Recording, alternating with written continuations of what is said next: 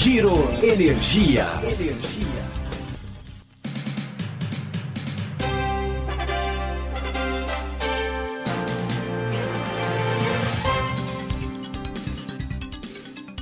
Olá, esse é o Giro Energia, o podcast sobre o setor de energia, patrocinado e desenvolvido pela Econ Energia. Eu sou o Roberto Rockman, jornalista que cobre esse setor há duas décadas. Neste momento em que o coronavírus ameaça a população mundial, o Giro Energia está em versão estúdio, com entrevistas gravadas por telefone, seguindo as orientações das principais instituições de saúde no Brasil. Nesse episódio, a gente vai falar sobre térmicas a gás natural e os leilões A-4 e A-5. Os certames estavam marcados para 30 de abril, mas eles foram postergados pelo governo federal. O adiamento se deu em meio à pandemia de Covid-19, a queda do preço do petróleo e a disparada do dólar.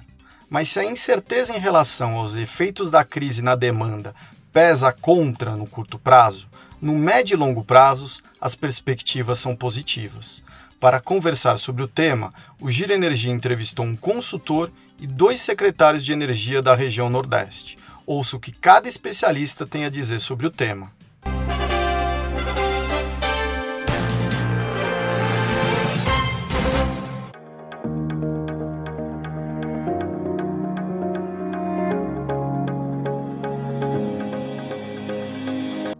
Turbulência atual com coronavírus, disparada do dólar e a queda do preço do petróleo levou ao adiamento do leilão. O mercado está buscando uma bússola nesse momento de incerteza. O que, que passa na cabeça do governo e das empresas? Quem explica é o CEO da Gas Energy, Rivaldo Moreira Neto. O contexto hoje em todos os setores, né, mudou bastante e a incerteza hoje é muito grande. Olha, eu consigo enxergar né, posições válidas dos dois lados, né, tanto de pessoas que dizem que é, pode fazer muito sentido, né, uma pode ser prudente, né, uma uma uh, um adiamento, assim como outros que dizem, olha, o contexto não está muito claro ainda para que decisões desse, dessa natureza sejam tomadas, né? Tá? Eu vejo as autoridades hoje muito preocupadas né, com o curtíssimo prazo, como não pode deixar de ser, é, enquanto que os leilões olham o longo prazo, né? Que a gente ainda está numa, numa atualização assim quase que diária né, dos acontecimentos, cada vez mais é, é um pacote novo que aparece, é uma enfim, é uma ação nova que aparece é, percebe, né, quem advoga pela, pela postergação dos leilões, é muito, vai muito nessa linha, né? Como é que eu posso ter uma é, as distribuidoras declarando né, demanda para um leilão no momento em que nós podemos ter aí uma desaceleração econômica muito abrupta, muito forte, né? No curto prazo, e isso pode atrapalhar é, de alguma maneira o né, as declarações de demanda mirando longo prazo. Isso, isso é, isso é uma, um ponto importante, né, até porque o, o, curto prazo ele não deixa de influenciar as decisões que eu tomo mirando longo, ah, mas é fato também que alguns analistas acreditam que, por mais que a gente possa viver uma desaceleração no curtíssimo prazo muito forte, você pode ter aí o longo prazo preservado, né, porque é uma situação conjuntural é, que pode eventualmente passar rapidamente. Só que ah, acho que não temos ainda elementos suficientes para ter uma análise muito mais concreta do que isso. Como é que você vê o apetite aí? Esse apetite mudou com esse novo cenário, com a pandemia, com o preço do petróleo aí quase abaixo de 30 dólares? Esse cenário mudou? Ficou mais ou menos positivo, Rivaldo? Olha, pra, quando a gente pensa em disponibilidade de capital para investimento, né, a disponibilidade de capital ela, ela, é bastante elevada, né? Você tem o Brasil hoje com belos projetos, enfim, é, para se, para serem oferecidos, né? No universo em que no, no, mundo em que até poucas semanas atrás você tinha é, né, o mundo com taxas de juros muito, né, taxas muito baixas, o que agora acabou sendo é, aprofundado, né? Esse, esse, cenário de crise levou a taxa de juros né, mais para baixo. Só que você tem um cenário de macroeconômico muito complexo, né? Eu vejo hoje é, qualquer investidor teria muita dificuldade de é, precificar bem um ativo né, no curtíssimo prazo, considerando essas variáveis é, variáveis-chave em qualquer análise econômica, né, que, que estão aí numa, num período de, de, extrema volatilidade como a taxa de câmbio. Quando você tem, você perde referência, né, em termos uhum. de preço, é, você acaba afetando muito a capacidade dos agentes de, de analisar os ativos, né, de valorar de uma forma devida os ativos. Então, é, qualquer leilão, a gente começa a ver isso, perceber isso né, em alguns adiamentos, por exemplo, emissão de debênture, e enfim, emissão de, de, de ações, porque quando você tem um mercado muito volátil, ninguém consegue precificar nada. Né? Uhum. Então, é, certamente no curtíssimo prazo você tem essa ausência de, de referências tira né, apetite dos investidores, porque ninguém consegue é, fazer um movimento de, de que, que tem impacto no longuíssimo prazo, porque uhum. uh, você perde referência. Agora, mirando uh, os próximos meses, no cenário em que você tem essas referências né, estabilizadas, né, um cenário claro, ainda que seja de um real mais depreciado, ainda que seja no cenário de, de juros mais baixos do que eu tinha antes, você passa a ter condições de precificar. E aí eu acho que as, as, as nossas as qualificações necessárias, né, as, as, qualidades dos projetos no Brasil de infraestrutura vão permanecer os mesmos, né? É um, um, país que ainda pode crescer bastante, tem muito investimento estruturante a ser feito. Isso pode sim é, ainda ser bastante atrativo. A gente precisa, no, no, mas no curto prazo, a gente precisa ter uma estabilização desses elementos-chave, como a taxa de câmbio, por exemplo, para que esses, esses agentes tenham condição, os investidores tenham condição de uh, de entender e de que, de que maneira fazer um lance, de que maneira se posicionar. Uma parte dessa demanda dos leilões a menos 4 a menos 5 de leilão de gás está ligada àquela substituição das térmicas a óleo diesel, contratadas é. lá em 2005. Ou seja, uma parte dessa demanda deverá ser configurada e concretizada nesse leilão. Olha, você, a gente, por mais que você tenha né, uma, uma substituição desse, desse, desse, né, desse conjunto de contratos, ah, o elemento fundamental é a demanda em si, né? O que, que, que mercado eu estou enxergando como distribuidora? No momento em que eu tenho uma expansão muito forte das renováveis, por exemplo, eu tenho uma expansão muito forte também da migração para o mercado livre. Então, por mais que você tenha essa, essa, essa, essa variável, né, que é a substituição de contratos vigentes, por outro lado, eu tenho na demanda algumas incertezas né, que podem provocar aí uma, uma diminuição dessa projeção. Então, é, tende a não ser, Roberto, uma relação de um para um. Eu tenho 4 ou 5 gigas é, de contratos acabando por um lado, terei 4 a 5 de demanda? Talvez não, porque eu tenho aí esses elementos como a expansão das renováveis, né, a contratação por um lado na oferta é, nas renováveis e por outro a migração para o mercado livre. Então isso tende a, a, a provocar, né, certamente, isso incrementa a incerteza dessa, dessa conta. Uhum. E agora se a gente considera esse o impacto né, de curto prazo das projeções de crescimento por conta do coronavírus, dessa crise né, mundial é, uhum. ocasionada pelo vírus, você pode ter ainda um, um, novo elemento de incerteza nessa conta. Então, é, é, um leilão que poderia ter uma demanda maior do que as anteriores, pode ser que sim, uhum. mas agora a gente passa a ter ainda mais incerteza. Então, e o Mercado Livre ganha ainda mais importância nos próximos anos para ancorar a demanda futura desses projetos de térmicas, né, Rival? Sem dúvida nenhuma, sem dúvida nenhuma, Roberto. Você tem uma você tem até nas iniciativas né, do governo, na, até a semana anterior à né, declaração do Sul, da pandemia, você tinha iniciativas muito concretas né, do, do, governo, junto ao Congresso Nacional, para incentivar e estimular ainda mais uhum. o mercado livre de energia, né, inclusive chegando ao residencial. Então veja que o Estado brasileiro, né, o país está decidindo que o mercado livre é o caminho né, para a contratação de energia por todos os segmentos de consumo. Então, certamente será necessário tenho bastante confiança de que os, os planejadores, né, o governo, EPE, os, a ANEL, certamente estão, estarão debruçados sobre essa, essa, essa, essa condição, porque a expansão terá que, que passar por, uma, por um remodelamento, né, para considerar esse efeito aí do mercado livre. E nós já temos aí alguns elementos que indicam que esse, essa remodelação, essa remodelagem, ela pode acontecer aí assim que o horizonte ficar um pouco mais, um pouco mais concreto porque ao contrário de projetos de renováveis, os projetos das térmicas estão sempre quase ancorados 100% no mercado regulado, né? Isso, a expansão ela tem se ancorado basicamente no mercado regulado, né? Quando você pensa em hidrelétrica, quando você pensa em térmica, né? Você começa a ver expansão né, via mercado livre para né, pelas renováveis, né? Mas isso ainda não é o caso para térmicas, né? São empreendimentos que enfim, têm um investimento muito grande. Os contratos de gás de combustível são contratos muito muito grandes, né? Então ainda você demanda financiamento, você demanda um, um, um project finance muito muito robusto, muito complexo, uhum. né? Que talvez você ainda não tenha condição de, né, de, de apresentar garantias aí suficientes no Mercado Livre para para você é, fazer frente a, a, projetos desse tamanho. Uhum. Mas certamente existem modelos para que isso aconteça, né? Uh, é aí que, que, que, está aí um pouco a, a, a expectativa do mercado, né? Um pouco a, a discussão entre a separação entre laço e energia, uhum. isso, né? Isso já nos indica um caminho aí de como fazer essa reestruturação é, na expansão do setor elétrico. Recebendo telefonema toda hora dos teus clientes, é isso ou não? A gente tem tido realmente muito trabalho né, para ajudá-los a pensar soluções, enfim, como encarar aí o, o, curtíssimo prazo, porque os fundamentos do longo prazo eles permanecem válidos. Né? A gente estava, de fato, num momento muito, muito interessante de reaquecimento da economia, uh, o mercado de gás se abrindo, que gerou uma expectativa muito forte em todo mundo né, para encontrar soluções de suprimento inteligentes, mais competitivas. O fundamento permanece. Agora é, é realmente enfrentar esse curtíssimo prazo, permanecer saudável na medida do possível, né?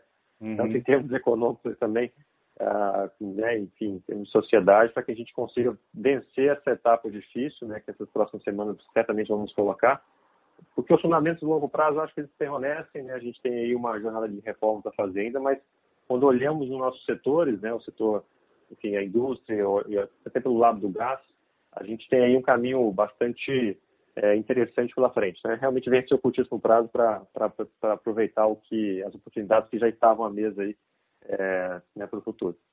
A crise preocupa, mas o estado de Sergipe continua otimista no médio e longo prazos. Um terminal de regaseificação no estado é um dos principais atrativos para as empresas. Qual a capacidade que o estado tem de gás de sobra com esse terminal? A resposta com o secretário de Energia, José Augusto Carvalho. 21 milhões dia, tirando os seis da terra. Nossa, dá 7. 15. É muito. É muito. Tem muito gás para ele vender. É muito gás. Por isso que está todo mundo olhando o Sergipe, por isso que o senhor está tá trabalhando bastante, é isso? Isso, exatamente. Tá. E deixa eu te fazer uma outra pergunta. Além da questão do mercado livre de gás natural, secretário, tem um outro negócio surgindo em Sergipe, que são as térmicas. Vai ter uma térmica aí que vai ser inaugurada em breve. Tem outras térmicas também para surgir no estado nos próximos anos? Duas podem ter outros projetos aí nos próximos 5, 10 anos de térmicas? Porque vocês têm muito gás, né? É, isso. Tem pra, é, é, os, os, os, campos de água profunda de, de Sergipe são bastante promissores, né? A Petrobras já descobriu, né? Ou seja, a estimativa da própria NP, que são, serão 30 milhões de metros cúbicos de, de gás dia, né? Nesses uhum. campos da Petrobras são águas profundas, ou seja, não, não, não é em terra, facinho de operar, não é isso. Mas também temos que considerar que a bacia de Campos, os poços ficam a 300, 400 quilômetros mar adentro, tá? E os, e os de Sergipe ficam a 50. Uhum. Você tem um custo muito menor de escoamento desse gás para um shore, por exemplo. E, e, e a, a, a, a operação disso, né? ou seja, um custo, mas a operação fica muito mais simplificada. Uhum. Tá? Esse, esse trabalho de, da Petrobras, que, tá, que está muito adiantado, tá? ou seja, já está, existe um, um navio plataforma fazendo o que eles chamam de TLD, é um teste de longa duração, as petroleiras gostam disso porque dá uma segurança técnica à, à petroleira. Uhum. Tá? Ele consiste em fazer uma exploração do campo durante seis meses, tá? para ver como, como o poço se comportou, quanto produziu, etc. Tá? Uhum. Após esse, esse teste, tá? eles declaram para a NP que é um, que é um campo comercial, realmente comercial, uhum. certo? E não, né, abre, abre o bolso para os investimentos. Uhum. Né? Então, a Petrobras está muito adiantada, você já está no TLD. Tá. É, vizinhos da Petrobras, um pouco mais afastados da costa, estão os campos da Exxon. Uhum. Tá? A, a, as pesquisas, de, ainda de pesquisas, já sem furar o, o solo, é, mas as pesquisas são muito é, é, animadoras. Né? A Exxon é muito cautelosa, tal, mas fez um, um, um investimento muito robusto em, em, em pesquisa. Tá?